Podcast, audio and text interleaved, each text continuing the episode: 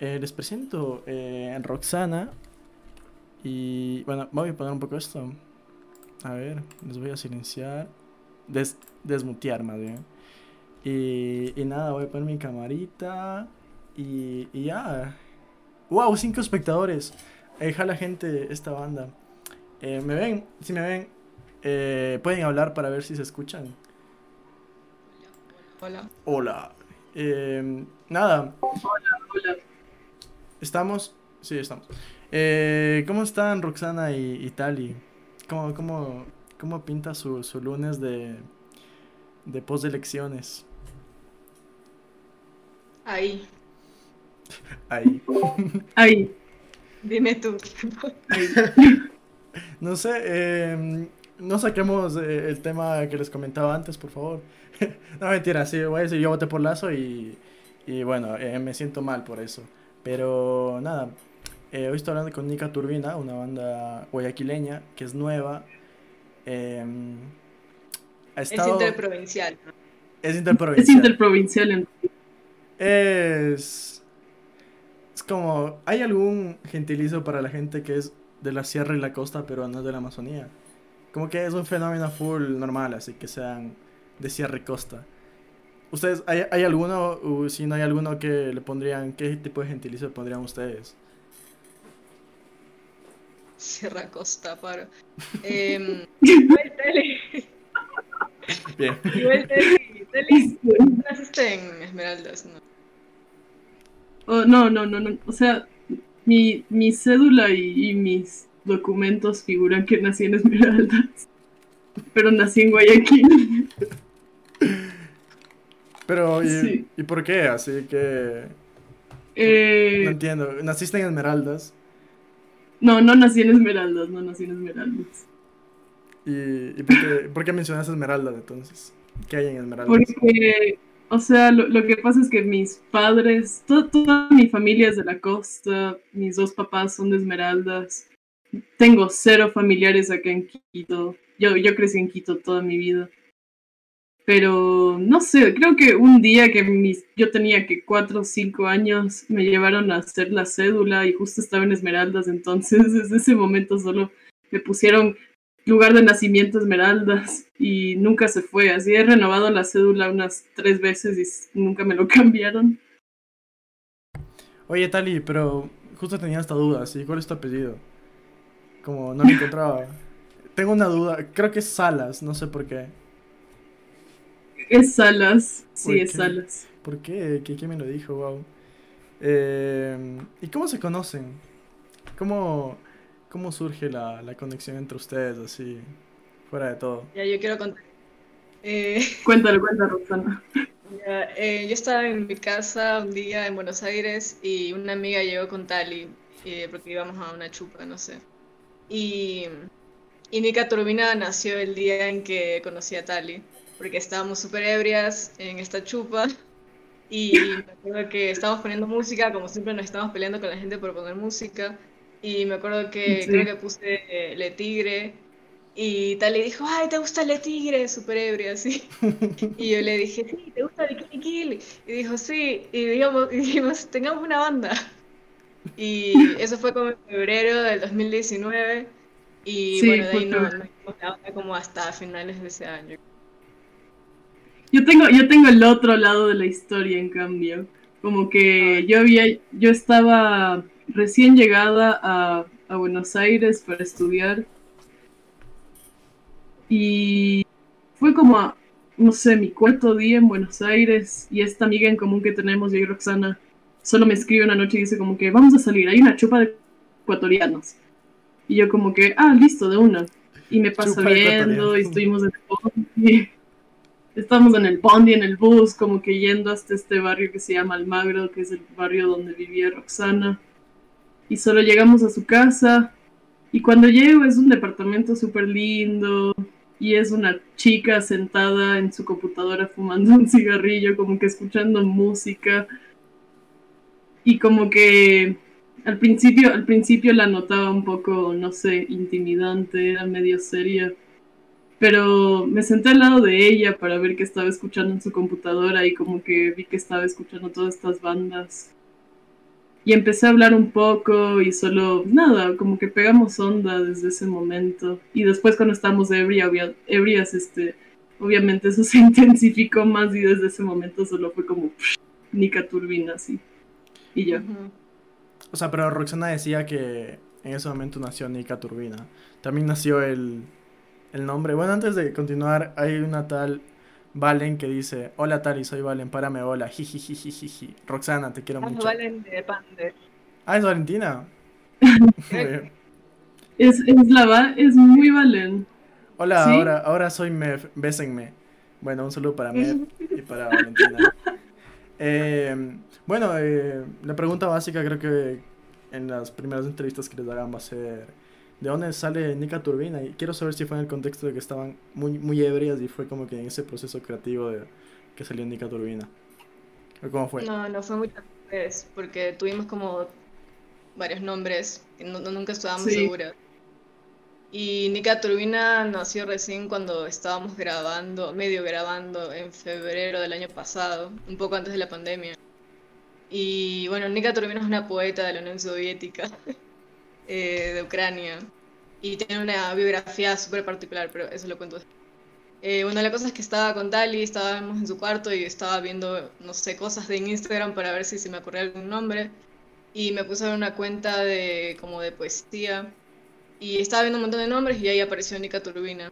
Y yo no la había leído antes. Eh, pero bueno, luego la leímos y es increíble, así que lean. Es increíble. Como Va, en realidad se, se pronuncia distinto en, en, ruso. Es Nika Turbina. Y nosotros le ponemos el acento para que suene turbina. ¿Pero qué tipo de literatura es Nika Turbina? Poesía. Poesía. Poesía, pero eh, la cosa es que ella escribió como muy chiquita, cuando tenía como 10 años y se hizo famosa. Era una niña poeta, o sea, eso es muy raro que sea poeta. Sí, rarísimo. Y y ella decía, como que hay en su biografía, que es súper como eh, atormentada, porque luego se suicidó como súper joven a los 20. Em, ella decía, porque empezó a escribir de la nada. Y cuentan que la mamá le preguntaba qué, qué es eso que está escribiendo, que eran poemas así sobre la muerte, sobre cosas súper oscuras. Y ella decía que esos poemas le eran dictados por una voz, tipo una cosa así súper rara. Hasta podría ser esquizofrenia, pero eso, como es muy bacán. Bueno, entonces, recapitulando, Nika Turbina entre Tali Salas y Roxana Landívar se conocen en febrero del 2019 en Almagro. Eh, ¿Almagro es un barrio o es una, una ciudad? Es, un barrio. Bueno, se conocen. Eh, Roxana tiene una casa bonita, está sentada fumando. Tali se le acerca. ¿Qué le dice Tali a, a Roxana en ese momento? ¿Tú te acuerdas que te dije? que me voy a acordar, ¿no? No, no se acuerda. Yo tampoco me acuerdo, la verdad. Creo que solo fue hola. Ay, hola, yo soy Tali, así mucho gusto. No sé. Yo sí sabía quién era Tali, por ese caso. Porque. Yo no tenía idea quién era Roxana. Yo no tenía idea quién era Roxana, no tenía idea. Creo que vi esos dibujitos que hace Sabi. Esos que hizo que eran de muchas bandas y hizo uno tuyo. Ah. Creo que por ahí fue. Wow, loco, pero eso es hace mil años. Wow. Tali, de hecho yo también te conozco. no. O sea, no, soy, no soy tu amigo porque recién hablamos, pero... Eh, ahora, sí somos amigos, pero nada. Em, te conozco porque en un concierto de Telling eh, eh, tocaron automático y tú entraste a, a, romper el micrófono así de gritos. Pero me acuerdo full, full, full, que fue en el, en el Celina. Eh, sí, sí, sí, fue, fue en noviembre de 2018, creo, ¿no? 19, creo que fue 2019. No, fue 2018 porque estaba, estaba, fue una época, estaba en mi medio año sabático antes de irme a Argentina y bueno, sí, ahí, ahí fue donde empecé a escuchar bandas que empezaron a salir en ese entonces, Telim, eh, Laguna, Columbia. Y sí, me acuerdo full de ese, de ese concierto. Y pues me acuerdo que mucha gente se molestó conmigo esa noche porque me interrumpí todo y solo fui a cantar con Arturo. Pero bueno, eh, había tomado mucha caña, perdón. O sea, fue bastante, lo recuerdo hasta ahora. Fue como un detalle que, que lo recuerdo bien. Eh, ¿qué les iba a preguntar? Eh, bueno, eh, ¿qué hacían en Argentina? Supongo que les habí, le he visto al menos como que más o menos su vida y como que estaban estudiando, pero ¿qué estudiaban? Eh, yo letras. ¿Y tú, Tali? Yo. eh, música cinematográfica. Hijo de madre. Y... Sí, nada más Sí, composición. que- Solo llamémoslo composición. Música clásica. Y ahora las dos están aquí en Ecuador. Eh, cada una, una en Guayaquil, otra en Quito. No, yo estoy en Cuenca. Yo soy en Quito. En Cuenca. Muy bien. Eh, cuando tú conoces a alguien y sabes que, que congenian, hay, hay cierto detalle que, que dices como que siento química, sí, automáticamente. Entre hombre y mujer, hombre a hombre, mujer y mujer. Eh, ¿qué fue eso que ustedes dijeron? Esta man es esa man. ¿Fue algo más que recomendarse músico, música? ¿O, o fue algo que descubrieron de la otra? No sé, ¿tienen algo específico, algo claro que tengan ahí en la cabeza del por qué esta man es tanto como para congeniar de una? O sea, Yo principalmente creo que por la el- música. que tenemos los mismos gustos musicales. O sea, por eso empezamos Nika, porque solo nos gusta demasiado todo parecido. Sí. Como O sea, a que. mí no me ha pasado con nadie más eso. Sí, Roxana y yo tenemos, tenemos una pa- palabra para definir eso. O sea, más es como esta terminología. Y, y ambas nos, los hemos, nos lo hemos expresado algunas veces como que tú eres mi alma gemela musical. Entonces, sí, creo que creo que es parte de ahí eh, la química. Y en el trecho del 2019, del febrero al 2000 del 2019 al, al abril del 2021, ¿ustedes se pusieron a trabajar en música o fue algo bastante, no sé, tiritante por ahí? Como que trabajaban, se veían, no era algo serio. ¿Cómo era eso? O sea, al principio eh, nos juntábamos, yo tenía mi, mi pseudo estudio en, mi cuarto en Buenos Aires y como que al principio de todo esto, eh, con Roxana teníamos eh, la ilusión de componer ju- juntas, que me acuerdo que los primeros pasos en eso eran como que muy espontáneos, muy raros eh, encuentros donde literal cada una se ponía a jugar con algo o yo le mandaba a Roxana que traiga letras para juntar con música. Y así fue como surgieron nuestras primeras dos canciones pero en ese entonces como que todavía estábamos haciendo maquetas no estábamos grabando nada profesionalmente nuestras primeras maquetas son como En realidad nos juntamos súper poco. O sea, tipo, nos conocimos en febrero de 2019 y luego nos juntamos creo que un, un mes y luego nos volvimos a juntar a finales de año y ahí sí hicimos unas- las primeras canciones que hicimos, que igual Sí. quedaron. Básicamente, eso fue Y lo raro, que la, ¿te acuerdas que la primera vez que nos juntamos de una salió? Eh, que es el segundo tema que vamos a sacar. Eh, pero fue algo así como sí de una. O Sí, sea, eso fue, eso fue increíble, la verdad. Y eso que solo fue como la base instrumental, que lo hicimos en un looper, en un pedal de loop. Y literal eran como cuatro compases de algo. Y a partir de eso armamos toda la canción que ahora eh, ya está grabada profesionalmente. Ya la trasladamos a un plano más serio y va a salir eh, pronto. y bueno, su trabajo como que ya, ya figura como toda una estrategia. No te escucho. Está silenciado, creo. ¿No me escuchan? Espérame un momento. Un momento. Esos no me escuchan, pero yo sí me escucho. Eh, lo siento. Hola, hola, hola. ¿Ahí me escuchan? Sí, Sí.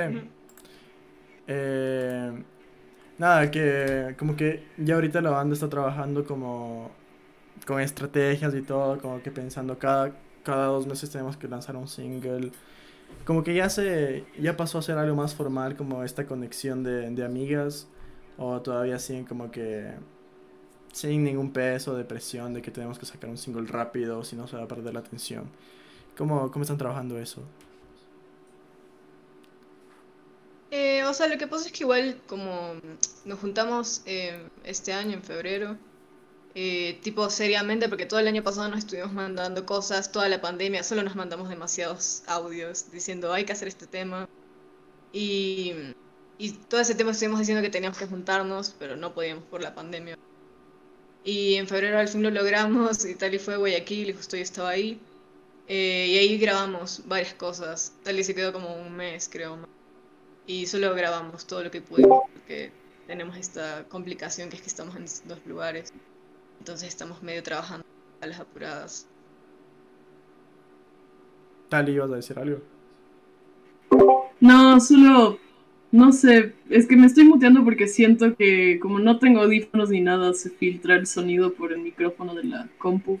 Entonces, estoy como prendiendo y apagando de vez en cuando, así que perdón por eso. No, tranqui, mejor déjale prendido porque cuando le prendes suena el tru. Y... Ah, ok, ok, ok, no sabía, perdón. Sí, pero no hay tanto que- ruido, sí. Siento que mis papás están hablando en el fondo también y tengo la puerta cerrada, pero hablan medio alto. No, tranqui, tranqui, mejor déjala así que no hay tanto. No hay ni siquiera ruido. Eh, bueno, Ah, to- dale, bueno. to- todo mal en la TV. Eh, es una, una canción bastante coyuntural y empecemos desde eso porque sale en época de elecciones. Ustedes ya tenían pensado lanzar como esto en estas épocas. Porque es una época malísima para sacar música. Como nadie para bolas y a, a los lanzamientos musicales porque están enfocadísimos en las votaciones. Pero, ¿cómo, ¿cómo pensaban ustedes que esta canción debía entrar como su estreno ante todo? ¿En estas fechas? Eh, ¿O cómo? ¿O en otras? No, sí estábamos planeando sacarla para estas fechas, justo. Eso ya estaba planeado. Sí, igual porque, justamente porque tiene que ver con eso, o sea, si nadie la escuchaba, tampoco importaba, una decisión como estética que salga en ese momento. Sí, era más como conceptual todo, así que lo- Eh, espera, es que se cortó, pero nada, ahí ya te veo, ya te veo. Eh, era más conceptual que todo, entonces me dicen. Como que estaba muy bien pensado que tenía que salir en esta fecha. sí. Bueno, y es una canción bastante, al menos clara desde lo, desde lo visual, porque desde la portada como que ponen los rostros de Cintia Viteri, Álvaro, eh, Lazo, eh, no sé quién es la persona que está sentada, eh, ustedes sabrán decirme, pero ¿Cuál? hay una, una man que está La de persona que está... Sí, No sé si es Susi Su. Yo no sé quién es por si acaso. Yo creo que es Susi Su. Pero, pero bueno, ¿qué esconde así? Porque puede haber un mensaje superficial de que sí eh, son políticos y son la, la corruptela del país. Pero para ustedes, ¿qué esconde todo, toda esa portada, todos esos rostros? Eh, ¿qué significa también el proceso de ejecutar la canción? Eh, bueno, yo hablé mucho, bueno, las dos hablamos con Tito todo el tema del arte. Tito Torres es el que hizo eh, esa portada increíble. Em, y, o sea, surgió con él la conexión esta porque yo lo tenía en Instagram por alguna razón, no sé. Y habíamos visto que su, o su arte está buenísimo. Y él me escribió un día, justo por los días que estábamos grabando, y me había dicho para comprar mi libro. Eh, justo se me prendió el foco porque no sabíamos qué poner en la portada de esta canción. Y le dije, eh, hagamos un trueque y yo te doy mi libro y me, das, y me haces un arte para esta canción. Y Tito tiene una banda también como de Dark Wave, así que se llama Designers. Y Son el increíbles. man le mandé la canción y la escuchó. ¿Cómo es? Y la hizo. No, que, que increíble. La banda de Ah. Tito es muy buena. Y, y nada, él escuchó la canción y dijo, esto es, esto es lo mejor que he escuchado en años. Así yo dije, ah, bueno. Y hizo de, de una el arte, o sea, medio que hablamos de un concepto que obviamente era usar televisores. Y igual sí le dejamos medio libre la cuestión, pero sí le dijimos que debía estar todas estas figuras políticas. Y, y eso, como no, no es mucho más, o sea, él escuchó la letra y, se le ocurrió también parte de todo lo que está ahí. Y bueno, eh, Roxana, como estás metida mucho en las letras, estudiaste eso, tienes un, libro. Tienes un libro, ¿verdad? ¿O tienes más libros? Eh, no, ese fue mi primer libro que salió el año pasado. ¿Tú, ¿Tú trabajaste toda la letra o también estuvo ahí involucrada Tali? Eh, ¿De esta canción? Sí. Tali conteste. Es una historia. O sea, yo había escrito como que la versión inicial de esa canción cuando estaba en Argentina, pero nunca estuve convencida de la letra que yo había escrito. Así que cuando me vi con Roxana en Guayaquil, eh, obviamente le dejé para que haga todos los cambios y la reescribió entera completa. Eh, me acuerdo que estábamos eh, en Days Studio, Days Records, que fue shout out a Days por por ser tan bacán y tan buen trip y, Calypso por ser tan bacán y tan buen trip y ayudarnos con el estudio en Guayaquil. Eh, estábamos en la mitad de una sesión para grabar otras cosas y en ese momento como que mientras yo estaba grabando instrumentos, Roxana estaba escribiendo la letra y la escribió en cuestión de, no sé, minutos. Y esa versión de la letra es mil veces mejor de, la que yo hice al principio en Buenos Aires. Entonces quedó. Pero de todas formas, el, mensaje es muy parecido porque. No, sigue, sigue, habla. No, iba a decir eso, que quedó, o sea, la idea de todo mal en la TV, tipo, esa frase es de tal y totalmente. Eh, pero bueno, igual yo sí tuve como, iba a decir que tuve como un conflicto con reescribirla porque estábamos como con miles de cosas. Y yo solo a cada rato tal y me decía ya reescribe esa letra, reescribe esa letra y solo no podía, pero ese día ya me senté tipo con los pocos libros de poesía que tengo en mi casa porque casi no tengo nada y medio que la escribí con un libro de Alejandro Zambra que se llama Mudanza y con un libro de poesía de los Sánsicos que es esta, ese como movimiento literario de los setentas que es, casi todos los poemas son súper políticos eh, y eso y ahí quedó Tampoco es tan compleja igual.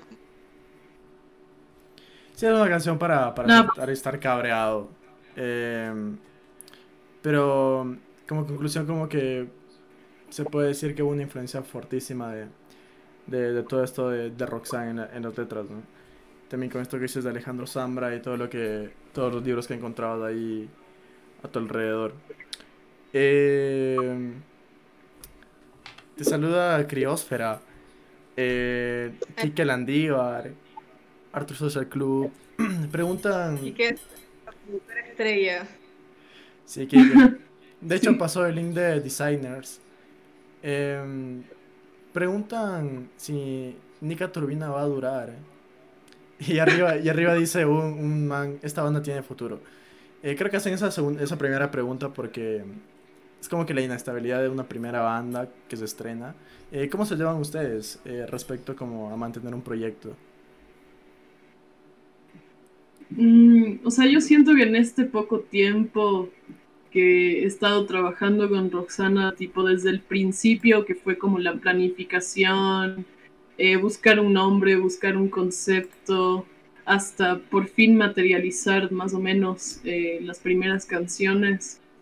Eh, no sé, o sea, Roxana como persona es, es alguien que considero full como importante, así es como una hermana. Es como, te le dijo, le he dicho eso, como que tú eres la hermana mayor que nunca tuve. Y es verdad. y como socia, así como... Eh, socia. Y como socia, socia. Eh, de Nika Turbina, o sea, ambas siendo Nika Turbina, yo la mitad de ella, la otra mitad siento que nos complementamos bastante bien. Nos complementamos muy bien. Así que. Claro. Sí, o sea, el único impedimento como para que no siga la banda sería algo geográfico. Eh, por el tema de que todo el año estuvimos viendo tal y supuestamente se iba a quedar en Buenos Aires y yo estaba acá y yo le decía, ven, mejor quédate acá para hacerlo de Nika. Eh, yo se supone que tengo que volver en algún momento también, entonces por ahí, o sea, si tenemos suerte estaremos las dos en el mismo lugar cuando tengamos que. Sí, sí, es verdad. Aunque igual, tipo, con solo estar tres semanas, un mes en Guayaquil con Roxana, pudimos hacer un montón de, de progreso. Ajá. O sea, se llevan bien como que en el plano de trabajar juntas. Como literalmente Sí, ponerse serias, así. Y creo que en todo el proceso que tuvimos de grabar y demás, y de maquetear todo, casi que nunca peleamos. Solo al final, porque creo que ya estábamos quemadísimas. ¿Te acuerdas que.? Porque siempre estamos de acuerdo en todo. Pero la última. Era creo que el último Sí. día, sí, estábamos revisando un tema que, que yo había hecho y tal, y como, como estructurada por su carrera académica, decía, no, esto no. Esto no es así. Y yo estaba súper enojada, así. Pero eso fue la única vez. Oye, Roxana, ¿y cómo...? No, no, Cuenta, cuenta, cuenta, Tale. Y yo le pregunto a Roxana. está bien, pero es que sí, lo que pasa es que esas, esas tres semanas yo estando en Guayaquil solamente fue una sacadera de puta, porque, porque realmente era como que si nos metíamos al estudio sabíamos que nos íbamos a quedar hasta tarde, horas, horas grabando o terminando de componer y, y ese fue, esa fue la última noche, yo ya me tenía que ir de Guayaquil. eh, la mañana siguiente. Entonces solo fue como que ya, está bien, esta canción vamos a terminar de componerla ahora. Pero eran las 12 de la noche. Yo me terminé yendo de la casa Roxana a las 4 de la mañana. Eran las 12 de la noche y solo estábamos muertas y, y no sé, como que ambas estábamos ya demasiado, sí, quemados. Eh, Roxana, ¿cómo, ¿cómo das el paso entre artes? De ir de la literatura a la música. He visto algunas historias porque nos vemos las caras y te digo, somos mejores amigos en Instagram. Eh, Ujú. que, que tocas algunos sintes, eh, que estás metida como que siempre probando algo. Pero ¿cómo das el paso? ¿Cómo das este paso entre eso, literatura y música? Em, o sea, al fin puedo decir esto en una entrevista donde tenga sentido que lo diga, pero yo empecé a leer y a escribir porque me- quería hacer música. Y, y eso, y empecé a leer y escribir poesía porque quería hacer letras de canciones, como tenía 12 años. Eh, pero de ahí como que me desvié, también porque no tenía muchos instrumentos y también porque era súper poco disciplinada. Y medio que me intimidaban los instrumentos porque tenía esta cosa súper perfeccionista de que tenía que saber absolutamente, casi que de forma académica, así, eh, sobre música. Entonces medio que me asusté, creo, eh, de eso. Y después estuve años sin hacer música, o sea, vendí mi guitarra y recién ahora me conseguí un cinte hace el año pasado. Y de ahí fue en Buenos Aires con Tali que medio que volví a tocar, porque una amiga justo en el tiempo que estábamos reuniéndonos con Tali me prestó una guitarra criolla que estaba hecha verga, le faltaba una cuerda.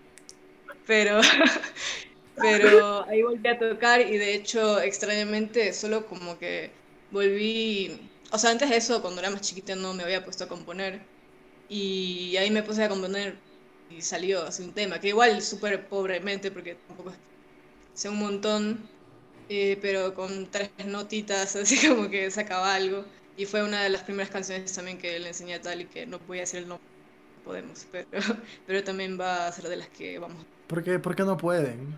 ¿Por qué no pueden decir el nombre? Eh, No, no podemos. Hicimos, firmamos un contrato, pero Aquí hay 20 personas y, y 18 seguramente son sus amigas y amigos. Como... no sé. eh, igual tampoco conocen la- las canciones. Como que somos, somos muy, muy selectivas eh, con respecto a, a qué información queremos dar sobre lo que todavía no hemos sacado, así que es, es para no, no quitarle el, thrill, por, por así decirlo. Ok, eh, Criosfera eh, dice muy Valen, es la baterista electrónica de la banda de Pan de Dulce. A él también le tienen que hacer una entrevista en Twitch. Ya le entrevistamos, querido. ¿Quién es Criosfera? Es la persona más activa aquí mandando saludos a Roxanne. Eh, pregunta cuál es Nick y cuál es Turbina. Tali es Paulina Rubia Académica. Roxana es Marina Abramovich. Eh, ya ven que Roxana es Marina Abramovich. Eh, Mef y Valen, gracias por hacerse un Twitch juntas. Eh, les agradezco. Eh, esos las misteriosos. Em, nada, como que hay un contexto bastante grande que quizás no abarquemos en esta entrevista de Roxana. Eh, es una excelente escritora. Eh, em, les dejo como que las entrevistas de Eduardo que le ha hecho, también le ha hecho seguramente otras entrevistas. Eh, como dato, así como dato, que vayan a ver su, su literatura también. Pero quiero también conocer el contexto de Tali. Tali, me dijiste que estudiabas, perdona si me equivoco, música para, para, para películas? ¿Cómo, ¿Cómo era la carrera? Espérame, un segundo, tengo que abrir la puerta porque mi gato quiere salir. De una, pero uh, curioso era, dice, ah, verga, Roxana habla de tu amor prohibido. Eh, saludos Adrián, gracias, mami bombón. Eh, tal y cuando quieras, cuando quieras, tal. Ay, sí, perdón. Este, ¿cuál era la pregunta? Nada, que cuál es tu contexto, o sea, y también que me hables, o sea, sobre tu música, ah. no me quedó muy, eh, sobre tu carrera que no me quedó muy claro. O sea, a ver, yo al principio, bueno, desde chiquita siempre fui muy como melómana, siempre me gustó mucho escuchar música y cualquier clase de música, pop, rock, música vieja, música nueva. Y pues a los 13 años eh, descubrí Nirvana. Era como... ¿Qué tiene de malo Nirvana? Estaba en octavo, así, primer curso de la secundaria y solo como que entré a esta etapa donde, donde me rodeé de música mucho más pesada y mucho más, más íntima. Y quería aprender a tocar, no sabía tocar nada. Eh, podía tocar un poco de teclado, pero no, no tenía ningún conocimiento teórico ni nada. Así que bueno, agarré una guitarra que estaba botada en mi casa y decidí aprender por mi cuenta. Eh, y después, nada, en esa edad, a los 13, yo practicaba guitarra unas 6 horas al día me encerraba en mi, cuarto a practicar todos los días. Y así fue como luego empecé a tener profes y empecé a participar en bandas del colegio, etc. Empecé a tener una banda eh, que son los teleofílicos, que fueron los teleofílicos, una banda re Yo, yo fui a un concierto de ellos. De hecho, también te conocí ahí, en el Museo del Rock. Sí. Siempre tocaba en el Museo del Rock, creo. Pero bueno, continúa. Sí, bueno, estuve con ellos un buen tiempo eh, de, mi vida musical y pues hasta ahora me llevo muy bien con, ellos, son como hermanos, los amo mucho. Eh, y luego empecé a adentrarme a otros instrumentos, como otras exploraciones. Antes de irme a Argentina, eh, estuve tocando un periodo con los surfeadores Rosa, estuve de tecladista y nada, me vine a Argentina y luego fue como una pausa total, no tenía como, no tenía una banda para practicar. Eh, me metí a estudiar una carrera de música que era, que es 100% teórica y yo siempre fui mucho más intuicional con la música, o sea, no, yo nunca me llevé bien con la teoría musical, hasta ahora tengo un poco de, sentimiento con eso, no soy, no soy brillante en la universidad, de admitir pero de todas formas me gusta, me gusta full. Y cuando, cuando eh, emprendí esto con Roxana, fue como un nuevo comienzo donde pude poner en práctica eh, los conocimientos que sí pude extraer de la universidad, que hasta ahora me sirven un montón. Y a la vez como adentrarme a estilos que ya no son ni la música, no sé, como rock así, guitarras distorsionadas ni nada de eso, sino más bien como que un giro más, un giro más apacible, yo creo, porque con Nika he podido explorar otros instrumentos como los sintetizadores o pads o, o baterías secuenciadas y es algo bastante interesante y me abre mil puertas. Y a la vez es como Roxana que hace estas letras increíbles que compartimos una visión muy, muy particular, no solo musicalmente, como que también es esta forma de, poder hacer catarsis con este panorama político que se vive tanto en, Ecuador como en, Argentina. Así que eso a mí como persona y como música y artista creo que me han hecho crecer un montón en, en un lapso de tiempo muy cortito. Ok, eh, antes de hacerle pregunta aquí, Mef y Valen están cuadrando una salida con Carlos No y Criosfera, no sé quiénes son, pero em, justo lo que hablabas casi al final, Tali, sobre em, estar conscientes también con la coyuntura, con lo que está pasando, eh, con el contexto. Hoy, algunos días he hablado con colegas que acá como la escena alternativa reúne todos los géneros, así, porque a veces como que todos son amigos y estos amigos hacen punk, estos amigos hacen eh, boleros o hacen salsa. Y, pensaba que como que los adolescentes que están metidos en esa comunidad, así que son casi la gente que ustedes desconoce por el momento, eh, siempre estuvo acostumbrada a la joda, ¿no? Como ir a los festivales y estar como que echado y todo. Y, y ahora como que el contexto, eh, Claro. obviamente, porque ya no hay conciertos ni nada donde ir a joder, es más o menos cabrearse, así como que decir algo eh, corriente a lo que está pasando. Eh, ¿Qué asco la escena indie? No lo sé, quizás sí. Eso ponen en un, en un comentario. Eh, ¿ustedes, ustedes qué piensan así sobre... cu- ¿Cuál es su percepción sobre el punk? Primero díganme si ya se eti- etiquetan con el punk. Y si no, igual díganme porque es algo cabreado lo que dejaron como obra. Pero sienten que este concepto que ustedes dejaron va a ser el futuro, solo el presente, nos recuperaremos como país, como Sudamérica y volveremos a escuchar indie para solo estar bien o, o vamos más por estas ofertas que ustedes están dejando. Habla, Roxana, te toca. Em, Uh, se me está descargando un teléfono. Em, no, o sea, yo no diría, tal vez esta canción en particular se pueda enmarcar dentro del punk, que ya varias personas lo han dicho, pero nuestra idea con Nika Turbina justamente es explorar todas estas géneros que nos gustan, que tampoco son es tan amplias. Sí son cosas que se condicen de alguna manera.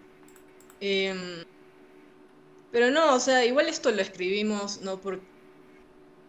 O sea, Ecuador es un país de mierda, injusto, siempre, no, no es particularmente ahora en la pandemia. Entonces, hubiéramos escrito algo con un tema parecido, así no hubiera pasado lo que está pasando, si no estuviéramos en pandemia. O sea, hablamos de las cosas que nos atraviesan. eh, y bueno, y la crítica nos atraviesa todo el tiempo. Igual sí, sí, si quieren, podemos decir que no todo lo que vamos a hacer es esto. Mm, no, o sea, con, con respecto a la pregunta, yo creo que es un sí y un no. Porque eh, es más bien es todo este espectro. El punk es como para mí la gran mayoría de, de géneros musicales se, se ven por espectros. Entonces tienes varias, varias ramificaciones eh, que remiten a un género o pueden remitir a varios o pueden ser como esta fusión. Y yo creo que Nika todavía está como que encontrándose. Este solo fue como el principio, fue algo que queríamos hacer porque nos dio la gana y también porque, o sea, queríamos transmitir algo, obviamente, y la verdad que en este poco tiempo que salió la canción estamos viendo que hay gente que responde a eso eh, de cualquier forma, pero responde a ese mensaje y pues es la idea y está bien. Pero de ahí, sí, o sea, como dijo Roxana, algo que queremos que la gente sepa es que no, no esperen eh, que todo lo que haga Nika eh, tenga esa misma forma. Ok. Eh, Kike Landívar dice, nota web Roxana Dilo. Eh, Creosfera dice, todo mal en la TV, también habla sobre la mafia de la escena indie y ecosistema musical. ¿Eso es verdad? No, pero no. pero, pero podemos hablar de eso si quieren. Adelante. Sí, sí, sí. No, yo no voy a hablar de eso. Dale, dale. Pero, Yo ya hablé, te toca. No, de hecho le toca a Roxana responder. Eh, Sí, es verdad. Yo ya dije lo que te toca a ti. ¿Qué- Y luego... ¿Cuál es la pregunta? No, es una opinión de alguien que dice todo mal en la TV, también habla sobre la mafia de la escena indie y ecosistema musical. Y luego dice, O sea, no, digan la verdad. No habla, no habla de eso, pero sí es algo de lo que hablamos igual. Sí, O sea, con nuestros amigues también, no solo entre nosotros. Sí, Que todo sí. el mundo habla, no, no solo nosotros lo hablamos. Hasta yo lo he hablado, sí. Hasta yo sé quizá de qué estamos hablando. Claro, ya pues. Tú cuéntalo. Mm, mm, mm, eh, bueno, ¿dónde está el punk? Bueno, Kike Landívar, eh, muy bien. Eh, Kike Landívar, canjeaste spam musical, tienes que enviar un link para que escuche. De eso, de eso sirve el spam musical. Eh, bueno, ha habido full gente hoy y, y esto me deja ver que, que estas, esta idea que tengo de Nika Turbina eh, toma más fuerza cada vez que, que son de este, este tipo de bandas que han, que han salido últimamente en Guayaquil, al menos. No sé si en Quito, porque en Quito esto no pasa hace algún tiempo. Pero por ejemplo con Pan Sí. de Dulce, eh, pasó que tenía un fanbase bastante, bastante grande porque era un círculo de amigos que se conocen entre todos y, y la cosa. Pero también pasa con Nika Turbina, que hay como una red de apoyo de muchísima gente. Eh, bueno, la mayoría son mujeres también porque ven un, ejemplo de una representación también como banda porque, como me decía Roxana, el número de, de bandas son casi nada acá, bandas de mujeres casi nada acá en Ecuador, al menos en la escena alternativa. ¿Y cómo, cómo perciben ustedes? ¿Qué, qué opinan de, de, ese de esa representación que están haciendo ante otras chicas? Eh, adelante, respóndame eso. Mm, yo siento que, o sea, no, no es que, a ver, ¿cómo lo puedo explicar? Creo que como banda, eh, sabiendo que, que somos mujeres dentro de una escena donde la gran mayoría de cosas que se escuchan o la gran mayoría de cosas que se esparcen y la gente está chequeando constantemente son cosas conformadas por hombres. Yo creo que o sea, no lo sé. En, este, en, este, en esta escena es muy difícil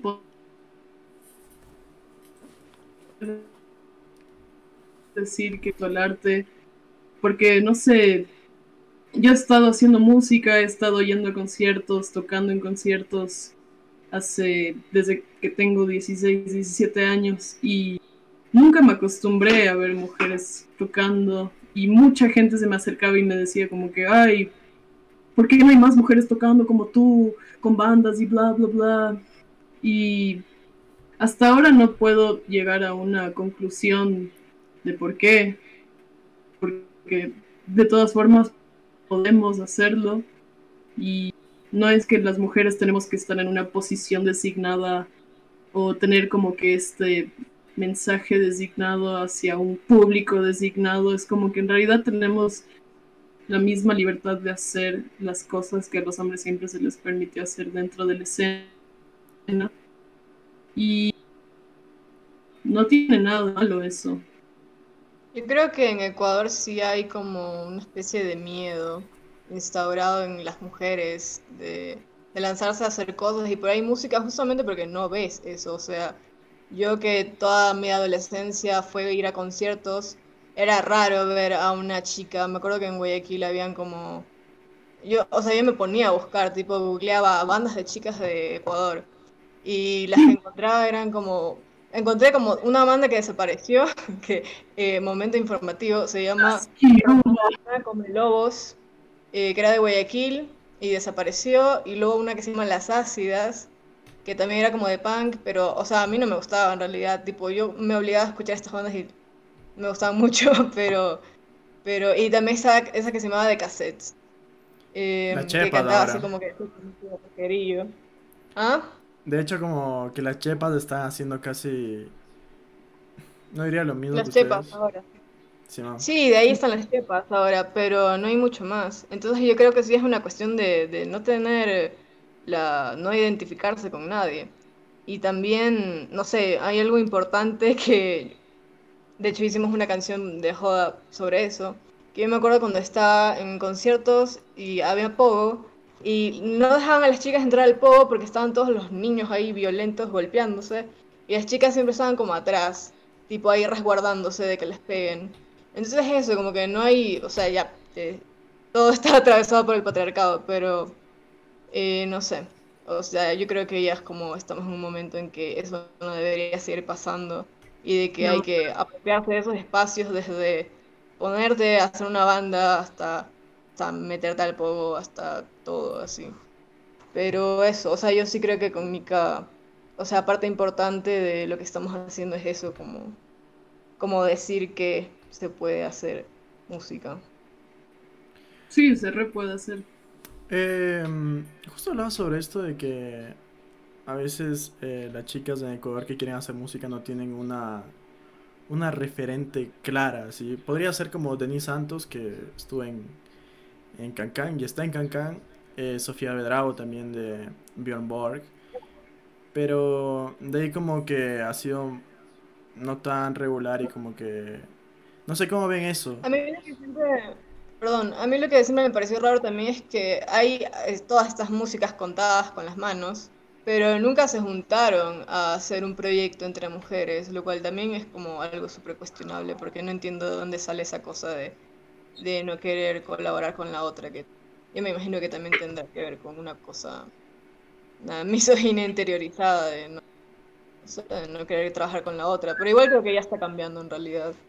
Eh, sí, sí. Porque no hay que olvidarse que, tipo, independientemente de hombres o mujeres, ya, ya de por sí el, ámbito musical o la escena o como la gente quiera llamarlo, eh, es algo muy competitivo.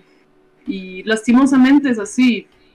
Tipo, no debería ser competitivo para nada, no debería tratarse de qué banda eh, incorpora ciertos sonidos nuevos o cierta producción o no sé, virtuosidad, no se trata de eso para nada, como que no se trata de demostrarle a los demás músicos que tienes más potencial, se trata más bien de como que aceptar que todos formamos parte de algo eh, que es mucho más grande que nosotros eh, y que sin los demás no podemos llegar a donde queremos llegar y así para todos, no solamente para uno solo. Bueno, igual creo que lo que les mencionaba, esta red de solo de compartir una, una publicación que hicieron o la canción, como que tuvieron bastante fuerza en el lanzamiento y eso estuvo, estuvo bueno. también creo que puede servir para hacer ese, tipo de cosas de, conexiones y todo. Creo que está bueno, creo que están haciendo una nueva escena, no lo sé. Eh, yo no lo sé. Eh, también les cuento que ya estamos acabando. Pero quisiera saber qué tiene esa segunda canción que dijeron que, van a lanzar eh, pronto. Yo, yo lo puedo decir en una sola palabra. una sola palabra. ¿Puedo? Obvio, sí puedo. Se llama entonación. Se llama cantar. ah, y guitarras. Sí. Eh, les ha llegado el comentario este de que eh, no gusta. De hecho, yo fui uno de los que dijeron así no, que no gusta mucho la voz de la primera canción. ¿Cómo han recibido las críticas también? Porque no todo ha sido bueno también. Eh, sí, la mayoría igual ha sido buena por suerte, pero lo que decíamos era que bueno, no se puede criticar algo que no se entiende y parece que no se entendió que lo que estábamos haciendo era spoken word, no estábamos cantando. no, no, no, hay, no, nada nada válido el argumento de que cantemos mal porque no estamos cantando, estamos recitando algo. Eh, que bueno, justamente tenía que ver con esta intención de, de poner en alguna parte esta, este vínculo que tenemos entre música y poesía y bueno, lo hicimos, siempre hablamos de hacer una canción que tenga spoken word, entonces lo hicimos en este, que fue el primer tema. Muy bien, bueno. Eh, ¿Tú, Roxana, algo que decir del, próximo lanzamiento? ¿Por qué entonación y por qué te dio tanta risa esta, esta palabra de Tali?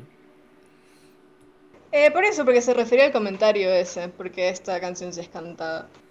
Eh, pero bueno, nunca, bueno, yo al menos nunca dije que soy cantante, así que si hay alguna crítica mala, pues no me importa. Estamos haciendo las otra dos. cosa. Ajá. Pero y Ninguna de pueden, las dos. y pueden soltar, no sé de qué trata, o todo es un secreto y... Em, eh, tiene... Secretos, secretos.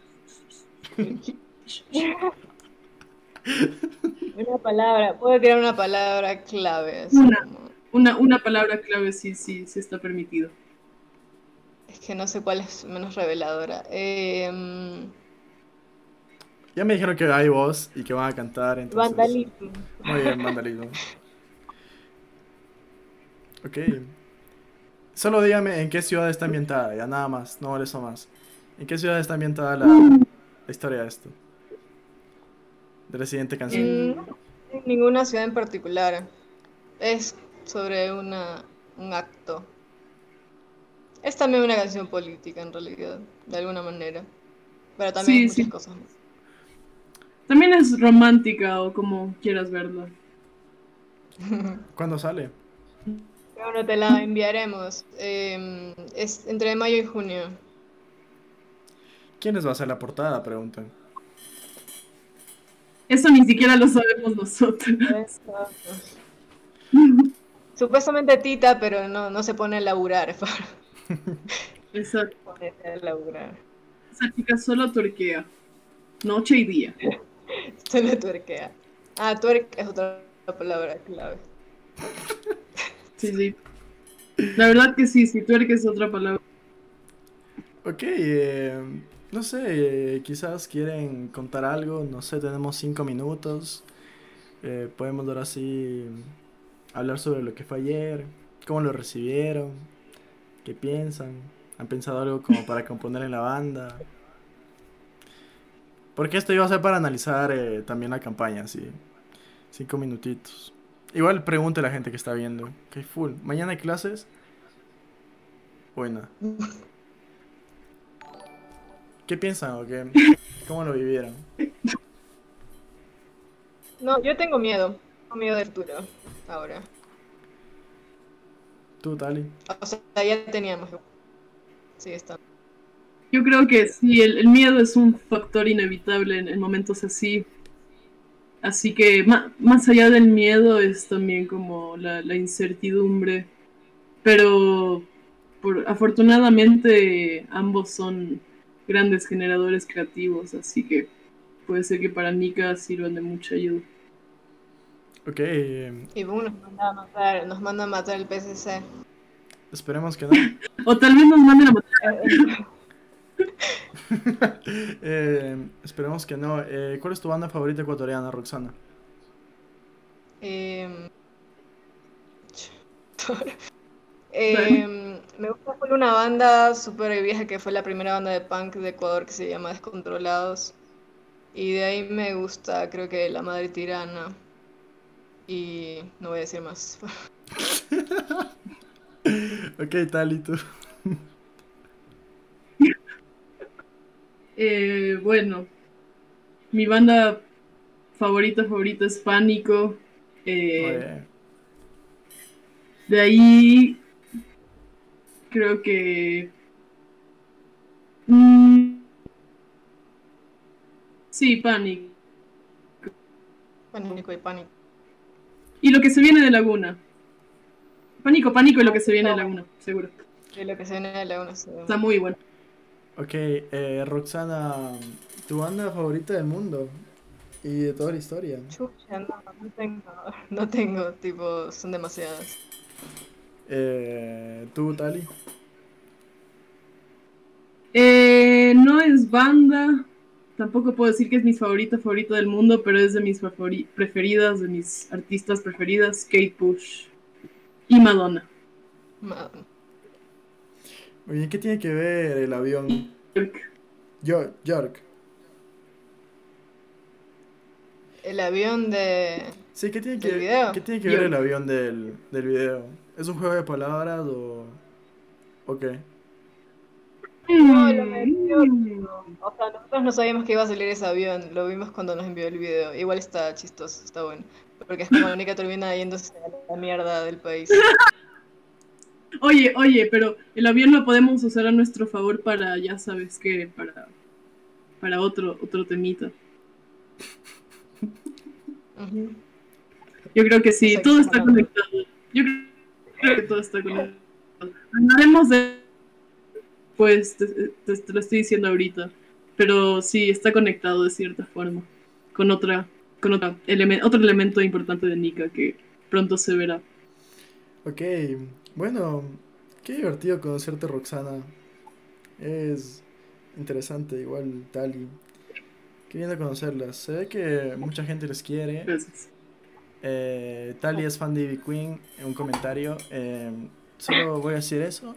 Eh, no sé si quieren decir algo a la gente que les, que les escuchará y les verá algo motivacional, algo de su música, algo sobre el futuro Eh. del país, no sé.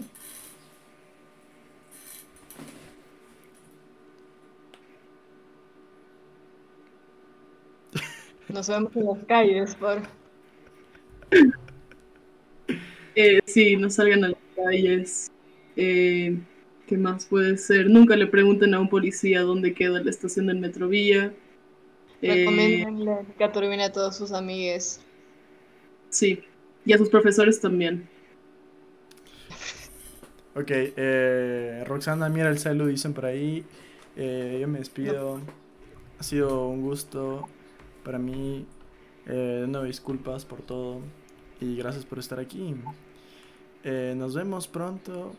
No va a haber conciertos por, por el momento de Nika Turbina, ¿no? No, no, no. Ok. Que Roxana de recite Muerte de la Musa, dice controlar suprimir. Ah, ni verga. Harta ese poema, chu.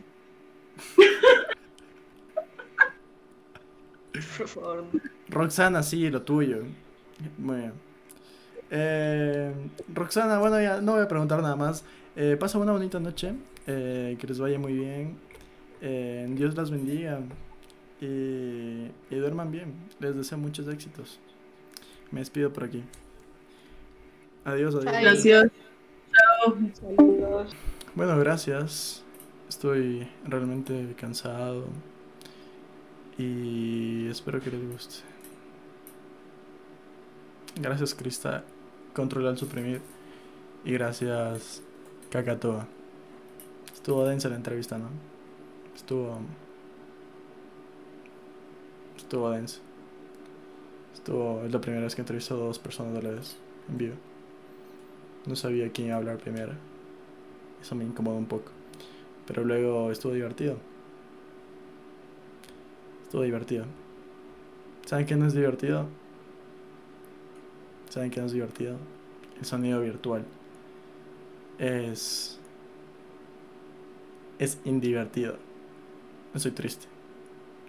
Estoy siendo. Sí, mi disco atrás de la récula bacalao. 20 dólares. 20 dólares. Los iracundos. Ay no. Huele mi dedo. Los iracundos. 30 dólares. Vinicius de Moraes. 15 dólares. Porque la música cuesta. Oye, si tienen Amazon Prime, pueden suscribirse. No les cuesta nada y me dan, me dan 3 dólares. Que sirve para comprarme otro disco.